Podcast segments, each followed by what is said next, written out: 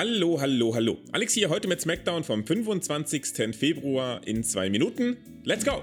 Wir beginnen die Show mit einem Ronda Rousey Michael Cole Interview, in dem Ronda die Crowd mit der Geschichte ihrer eigenen Mutter für sich gewinnen kann, während Charlotte sich das natürlich nicht entgehen lässt und ihr Abtausch ein Submissions Match in den Bereich des Möglichen stellt, schleicht sich Sonja Deville von hinten für die Sneak Attack an, die ihr für nächste Woche ein Match gegen Rousey einbringt.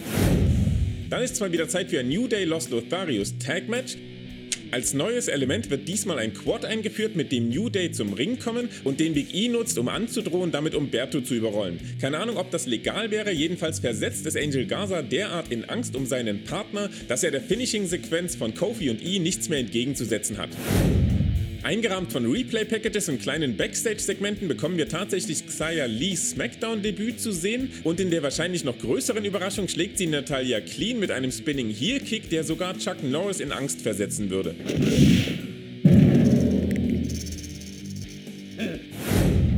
Sami Zayn macht, was er am besten kann, feiert sich selbst und zieht damit die Heat der Crowd auf sich. Das führt uns ohne Umschweife zum angedachten WrestleMania-Match gegen Mr. Jackass himself, Johnny Knoxville. Der will eine Art Open Challenge beantworten, bekommt aber anstatt eines Title Shots nur einen Helluva-Kick, den er mit Sicherheit gespürt hat.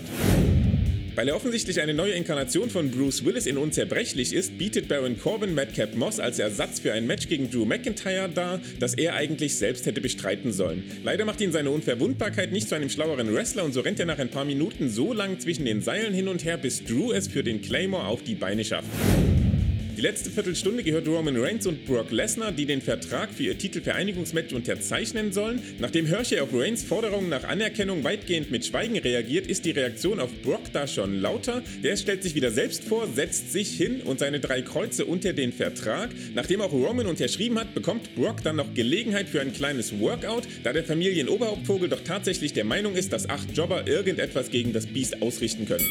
Und das war SmackDown in zwei Minuten. Das Ganze war eine passable Show, die Weichen auf WrestleMania gestellt hat. Brock gegen Roman schreibt sich von hier an ja quasi von selbst, was für Ronda gegen Charlotte nicht zu gelten scheint, da in die Fehde weiterhin Sonja verwickelt ist, die auf mich ein bisschen wie ein Fremdkörper wirkt. Mittelfristig wird das wohl dazu führen, dass sie ihre Jacke dauerhaft ausziehen und sich wieder als Superstar verdingen muss. Für meinen Geschmack hätte es gerne ein bisschen mehr Wrestling sein dürfen und daran hat auch das Match zwischen Sasha Banks und Shotzi nichts geändert. Das hat uns im Anschluss an Sashas Sieg noch das zusammengewürfelte Tag-Team aus Banks und Naomi eingebracht, welches auf mich wie ein verzweifelter Versuch der beiden wirkt, es doch noch auf die WrestleMania-Card zu schaffen. Und damit bedanke ich mich für die Aufmerksamkeit. Gebt mir in den Kommentaren mal eine Einschätzung, wie viele Jobber es brauchen würde, um einen Brock Lesnar zu Boden zu bringen. Lasst außerdem ein Like da, abonniert den Kanal, wenn ihr Bock darauf darauf habt und seid nett zueinander. Später kommt dann noch die volle Review, hört auch da gern mal rein. Und wir hören uns dann am Dienstag wieder zu Raw. Bis dahin, macht's gut!